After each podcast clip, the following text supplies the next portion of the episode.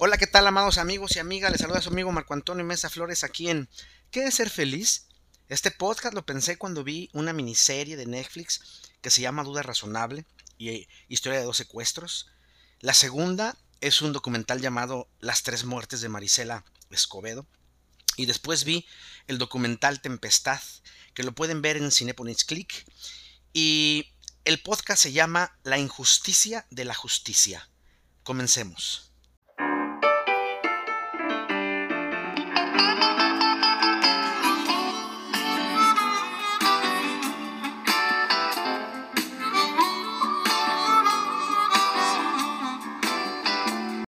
Les platico un poco. Ah, van a ser este spoiler alert.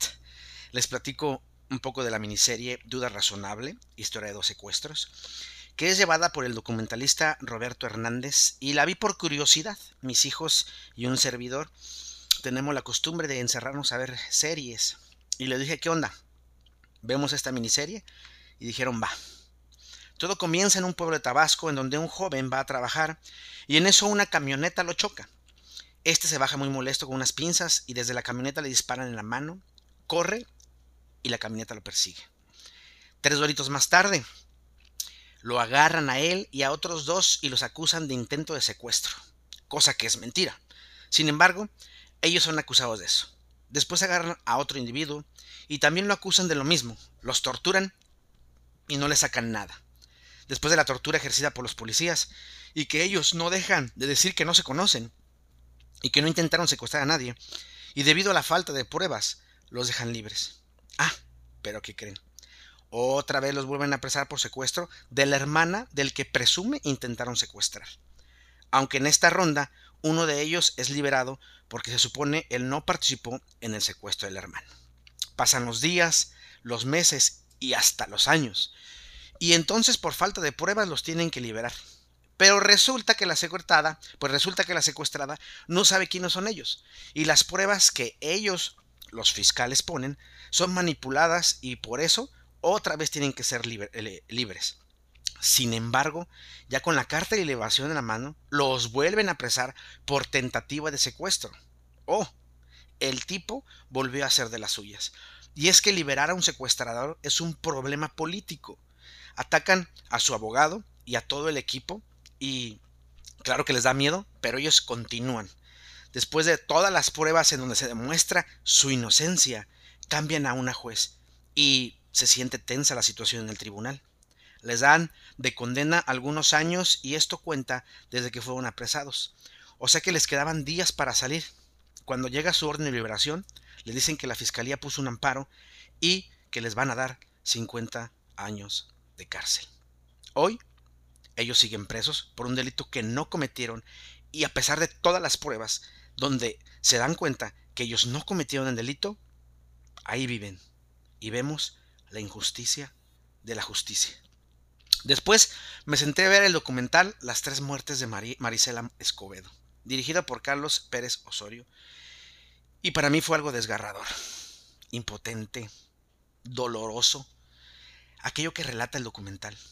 La primera muerte de, de María, Marisela, perdón, se da por el asesinato de su hija por su yerno.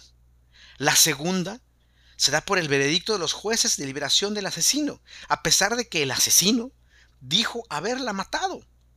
¿Dónde estaba el cuerpo y cómo la mató? Y la tercera muerte es la de Marisela, con un disparo en la cabeza en Ciudad Juárez. Todo esto coludido por la policía y el crimen organizado. En este documental me hirvió la sangre, me sentí impotente. Hasta dije, vámonos de México, vámonos de este país. No puede ser que después de que el asesino haya dicho que sí la mató, haya dicho en dónde estaba el cuerpo y haya dicho cómo la mató, salga libre como si nada. ¿Qué onda con la justicia? ¿Se le olvidó su papel?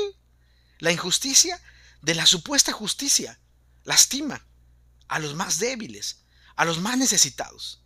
En el caso de Maricela Escobedo, está callado, nadie dice nada, las autoridades no hacen nada y el crimen organizado sigue ganando terreno. El último documental llamado Tempestad, dirigido por Tatiana Hueso, nos relata dos casos, dos mujeres torturadas por el Estado y el crimen organizado. La primera historia habla de Miriam, que estuvo en la cárcel de Matamoros siendo inocente. Y la segunda, la historia de Adela, que pierde a su hija probablemente por trata de personas, ambas colididas por las autoridades que se supone deben protegernos y el crimen organizado.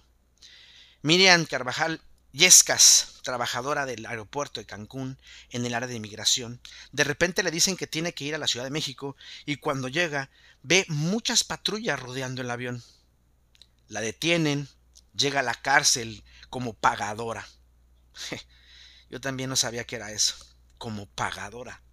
Es decir, alguien tiene que pagar el crimen, el delito de otros. Sin embargo, ella era inocente con muchos presos en las cárceles, como muchos presos en las cárceles de México. Es acusada de delincuencia organizada y tráfico de personas.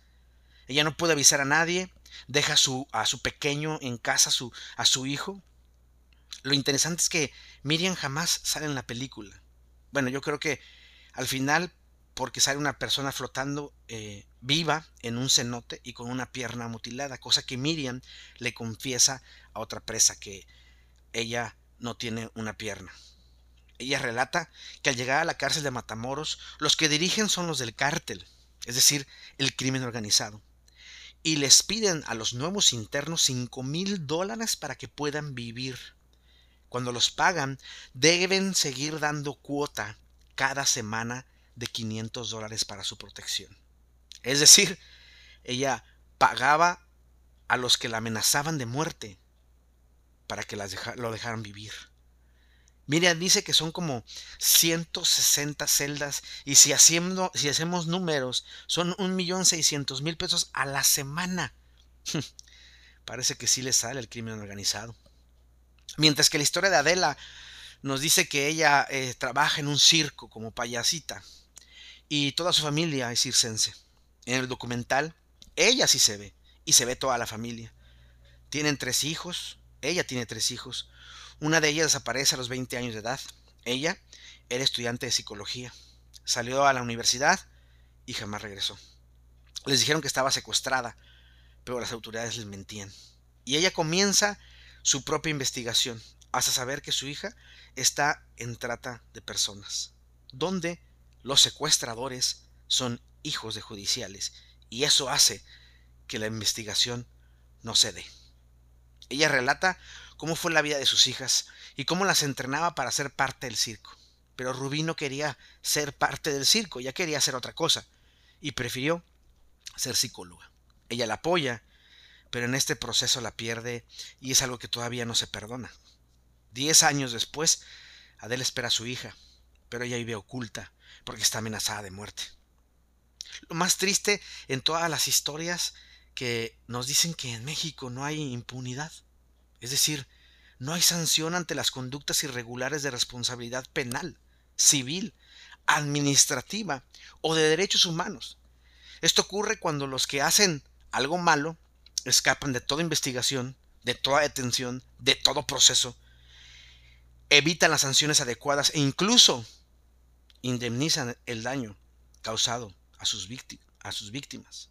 La impunidad es un problema que incide en fenómenos sociales como la justicia, la corrupción, la seguridad, el respeto a los derechos humanos, la construcción de un Estado de Derecho y en nuestras vidas diarias.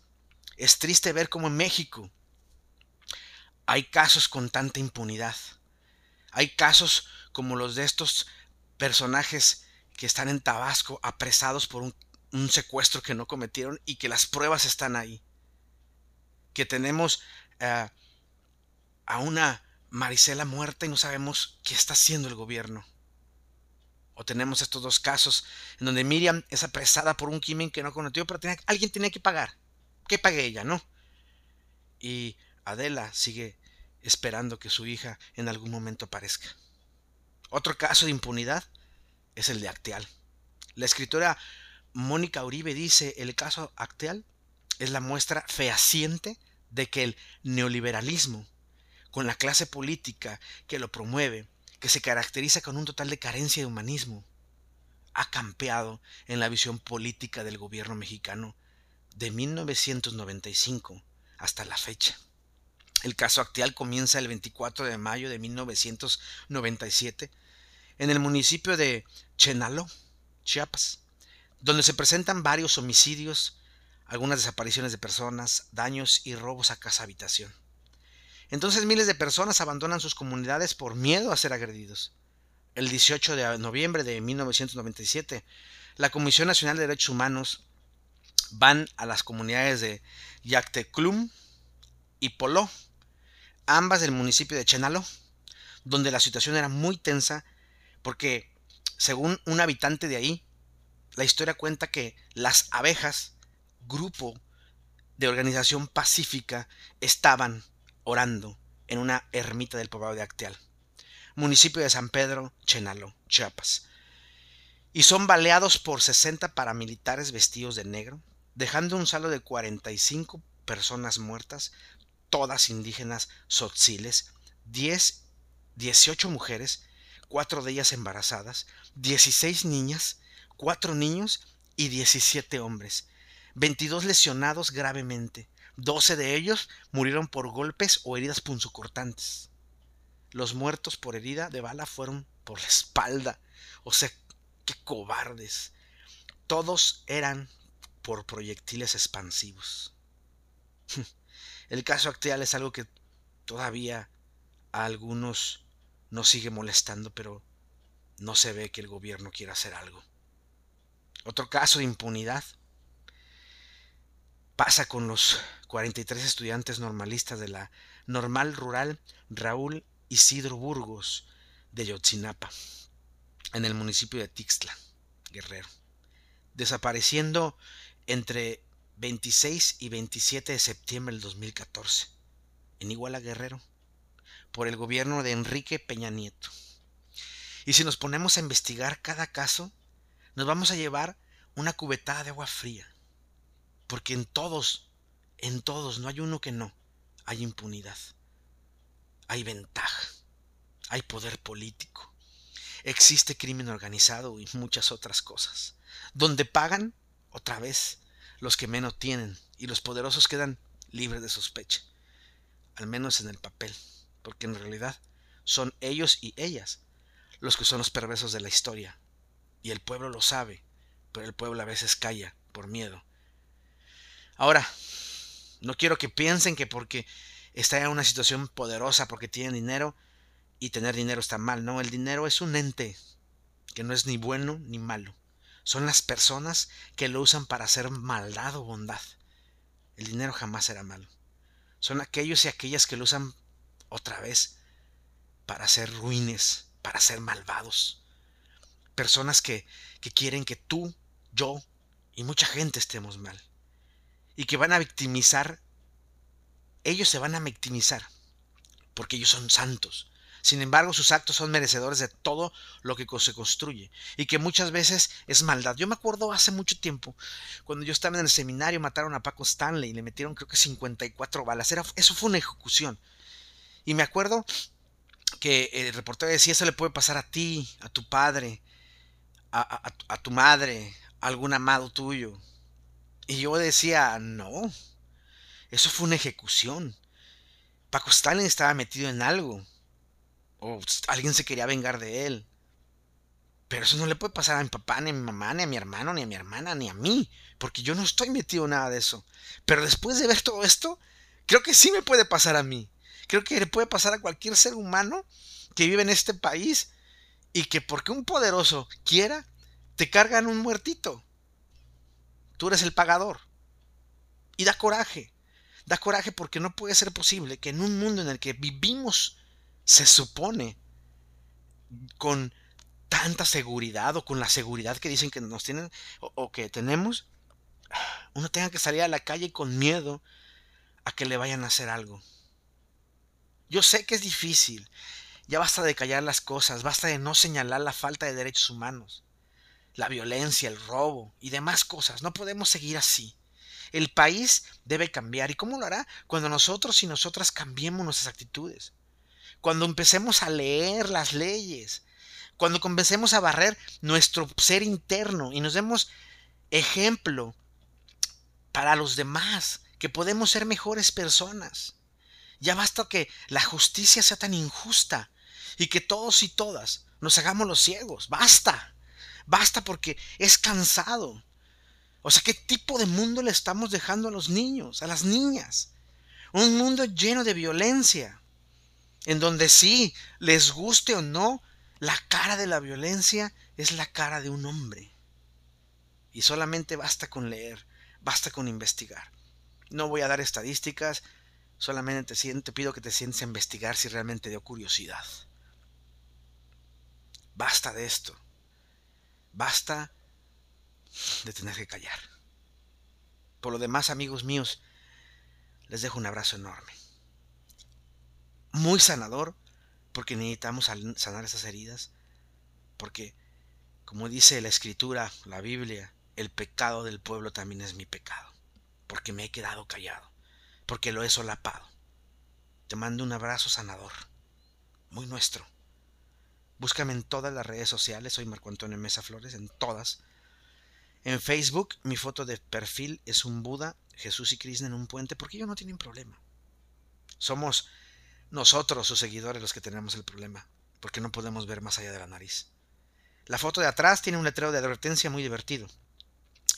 En Twitter como en Instagram, eh, la foto es una foto mía con una camisa azul de Canash Creo que en Instagram ya la cambié por una camisa oaxaqueña muy, muy bonita. Pero si no es una camisa azul, eh, en TikTok me van a encontrar como arroba Marco Antonio Mesa Flores 1. Pueden oírme en Spotify, Anchor, iTunes y otras 10 plataformas más en mi podcast precisamente.